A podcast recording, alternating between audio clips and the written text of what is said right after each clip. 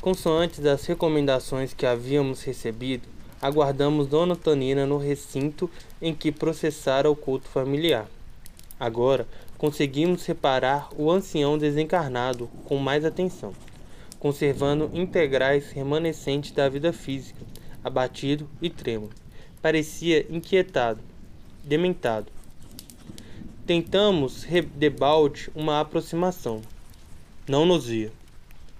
Lembrei o meu companheiro que podíamos densificar o nosso veículo. Pela concentração da vontade, apressamos-nos na providência.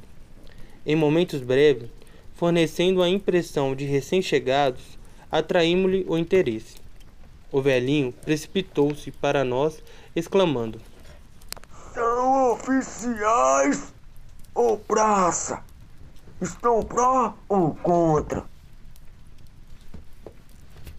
Aquele olhar esgazeado era efetivamente o de um louco, Lara e eu trocamos impressões de curiosidade e espanto. Antes que nos pronunciássemos, começou a chorar convulsivamente, acentuando. Quem trouxe aqui a ideia de perdoar? É que ponto me situaria na questão? Devo perdoar ou ser perdoado? Não entendo a necessidade de discussão em torno de um assunto como esse, entre fraca mulher e três crianças. Comentários dessa natureza devem ser reservada para pessoas aflitas como eu, que trazem o um vulcão no centro do crânio. Assim dizendo, alteraram-se as afeições fisionômicas.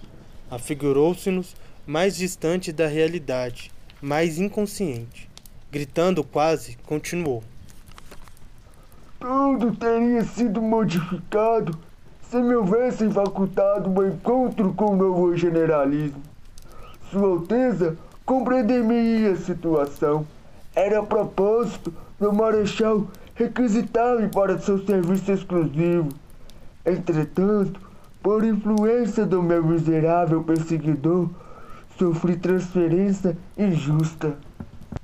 Nosso inesperado amigo vasculhou com os olhos os recantos da sala, qual se temesse a presença de alguma testemunha invisível, e prosseguiu. Ouçam, porém, o que eu lhes digo. Ele não somente pretendia afastar-me dos favores do marechal doente, mas planejava furtar-me a mulher, Lola e Barruri. Como não haveria de querê-la com a paixão que me inspirou, porque teria eu de seguir para fechos do morro. O intento de me prejudicar era evidente. Sem dúvida, fui constrangido a sair, mas não fui além de Taquaral. O general Polidoro não me abandonaria. Deveria regressar a Lupe, e regressei. O infame Esteves, contudo, agiria sem descansar. Além de assaltar meus direitos de enfermeiro no quartel-general, desviaria a atenção de Lola, a famosa Ibarruri, não mais me pertencia. Entregar-se a um amigo desleal. Nossa pequena chácara de laranjeira e nosso jardim estavam esquecidos. Quem disse que não me sacrifiquei na aquisição de encantadora casinha? Por mim, confiada, a perfida mulher. Durante um mês longo e terrível, suspirei pelo retorno aos carinhos dela, quando tornei ao lar naquela estrelada noite de maio encontrei nos braços o traidor. Lola tentou desculpar-se, mas surpreendeu juntos. Quis vingar-me de imediato, espetando-me com o punhal. Todavia, as tropas deixaram a cidade. Daí a três dias. E o meu inimigo, que se esgueira na sombra ante a minha aproximação, deu-se a pessoa em viajar, a serviço no rumo de Itaúba o ódio passou a dominar, ensegando. Encontrá-lo-ia em alguma parte, abraçá-lo com a mesma cordialidade fingida com que me abraçara pela primeira vez. Arrancar-lhe a vida. Assim fiz. Aparentei ignorar a realidade e busquei sorrindo e sorrindo envenenei. Creio, contudo, que somente a balancei a semelhante ato, porque ele era impudente libertino e cruel. Assassinar-me-ia se eu não tivesse o arrojo de liquidá-lo. Fez breve pausa e, em seguida, ajoelhando diante de nós, passou a clamar, de novo, em voz alta: para mim estou certo de que pratiquei a justiça. Mas este homem realmente não me abandona. Lutei tanto, casei-me e organizei grande família. Devotei-me à religião e desfrutei os benefícios dos santos sacramentos.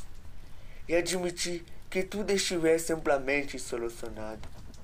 Entretanto, depois de retirar-me do corpo físico sob a imposição da velhice e da enfermidade, longe de encontrar o céu, que parece cada vez mais distante de mim.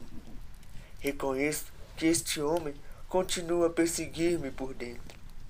Faz muitos anos que me despedi dos vossos fatigados e perambulo aflito e infeliz, carregando o inferno dentro de mim.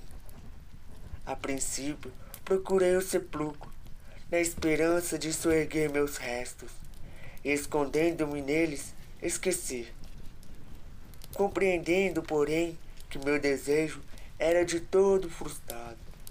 Fugi para sempre do lugar que me asila os despojos, e devoro ruas e praças, buscando autoridades que me socorram. Depois de passar as mãos pelo rosto, enxugando as lágrimas, continuou: Oh, senhores, por que são? Ainda mesmo que o meu erro fosse tão clamoroso assim, tanto tempo de convívio com este monstro a fitar-me imperturbável, não bastaria a expiação que me compete ao resgate? Se eu confessasse o crime e me demorasse por menos tempo no cárcere, não estaria redimindo diante dos tribunais? Sentindo que algo nos cabia dizer, a guisa de consolo, afaguei-lhe a cabeça branca e falei tentando ser gentil. Acalma-se, meu irmão. Quem de nós não terá desacertado no caminho da vida? Sua dor não é única. Também nos trazemos o espírito pelejado de aflitivas recordações. As lágrimas de desespero desajudam a alma.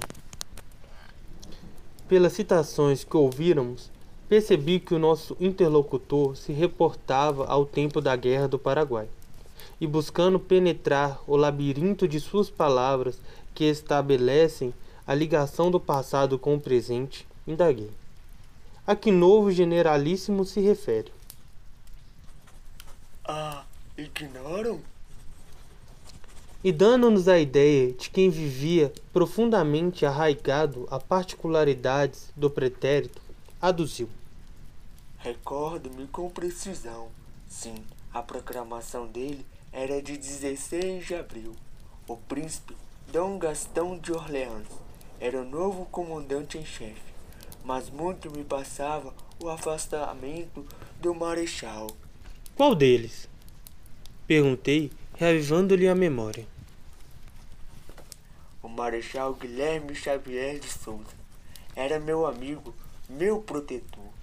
Doente, cansado, precisava de mim. Contudo, afastaram-me dele. Esteves, o cão infiel. Nesse instante, porém, a voz extinguiu-se-lhe na garganta.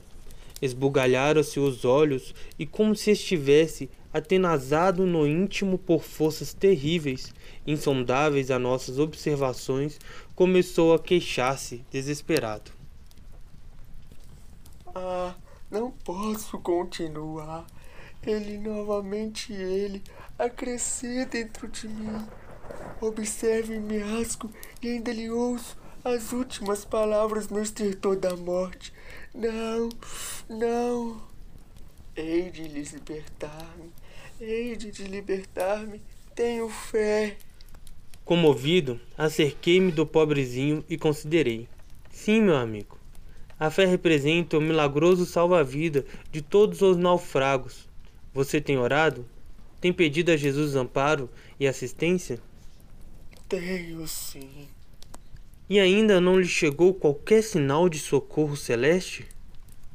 O infortunado centralizou em mim um olhar inquietante e informou. Há alguns dias fui à igreja do Rosário, recordando como sempre a visita que fiz até lá, na véspera da minha partida para a guerra. E tanto rezei que tive a felicidade de ver Marechal, que me apareceu de súbito. Estava mais moço e incompreensivelmente refeito. Roguei-lhe proteção, ao que me respondeu, informando que o meu caso seria tomado em apreço, que eu descansasse. Pois ainda que os nossos erros sejam grandes, maior é a compaixão de Deus, que nunca nos desampara. E exibindo um gesto de profundo abatimento, acrescentou: Mas até agora não tive o menor sinal de renovação do caminho. Acariciei-lhe a nevada cabeça e considerei comovidamente. Esteja convencido, porém, de que a bondade de Jesus não nos faltará. Prometa ajudar-me, compadeça de mim. De coração intimamente tocado por semelhante apelo, hipotequei-lhe a decisão de colaborar em sua paz e soerguimento. Quando o infortunado ancião procurava abraçar-me, Clarencio chegou, guiando a outra pupila que nos acompanharia na excursão. Simpática e humilde, após cumprimentar-nos, manteve-se à distância. O mentor, num átimo, compreendeu o que se passava. Vimo-lo concentrar-se por momentos, desinficando para auxiliar mais presteza. Saudando pelo velhinho, afagado-lhe a fronte e avisou-nos. Permanece dementado. A mente dele fixou-se em recordações que o observam. Mais experiente que nós outros, aguardou-o nos braços com paternal carinho, conquistando-lhe a confiança e inquiriu: Que procura, meu irmão? Venho suplicar o socorro de Antonina minha neta. É a única pessoa que se lembra de mim com amor. Dentre os numerosos membros de minha família, só ela me oferece asilo no coração. E porque reiniciasse as referências lamuriosas, o ministro colocou a destra sobre a cabeça de nosso interlocutor, como a sondar-lhe o íntimo em minuciosa perquirição, e em seguida informou: Temos aqui nosso irmão Leonardo Pires, desencarnado há cerca de 20 anos. Quando jovem, foi empregado do Marechal Guilherme Xavier de Souza e hoje conserva a mente detida num crime de envenenamento em que se envolveu quando integrava as forças brasileiras acampadas em Piraju, no Paraguai. Podemos conhecer o delito em suas particularidades na tela das recordações que o atormentam é um domingo de festa em campanha, 11 de julho de 1869. A missa é celebrada em pleno campo por um frade capuchinho, o conde de Eu, com a luzida oficialidade do seu quartel-general, está presente. Nosso amigo, muito moço ainda, aparece no corpo da infantaria. Não se mostra, porém, interessado nas graves advertências do sacerdote no ato religioso nem no apelo ardente e patriótico do generalíssimo, que pronuncia brilhante e inspirada locução para os convidados. Fita com impertinência um companheiro recém-chegado de Talguá, enfermeiro em serviços especiais. É José Esteves, irrequieto brasileiro de olhos escuros e inteligentes, de garboso porte, com seus trinta anos bem feitos. Partilha com o nosso amigo o afeto de linda mulher desquitada, que abandonou o marido e um filho pelo prazer da aventura. Pires, o irmão que observamos, inconformado com os favores da criatura amada para com o patrício que ele odeia, finge ignorar-lhe a situação e insinua-se maneiroso e gentil. Terminada a festa, convida Esteves para a refeição mais íntima, que juntos comentam entusiásticos as noitadas do rio ansiosos pelo retorno às seduções da retaguarda.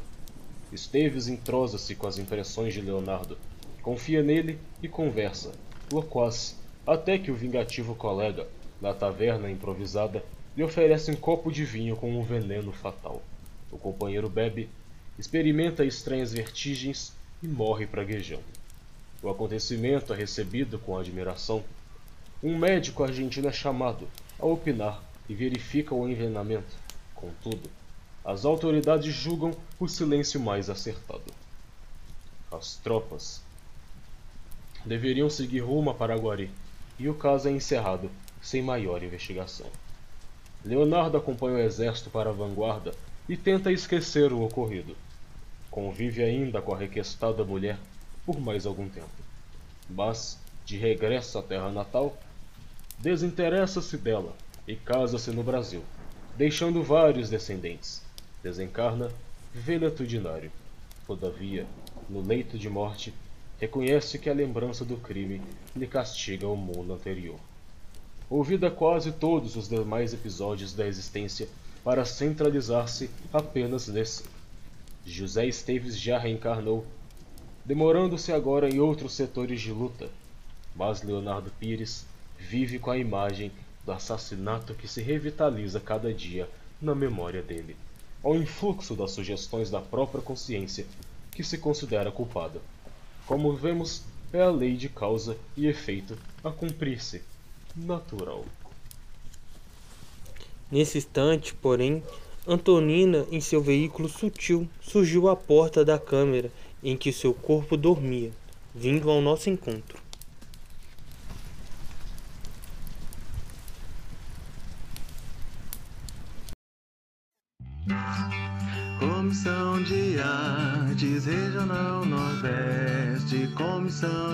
Artes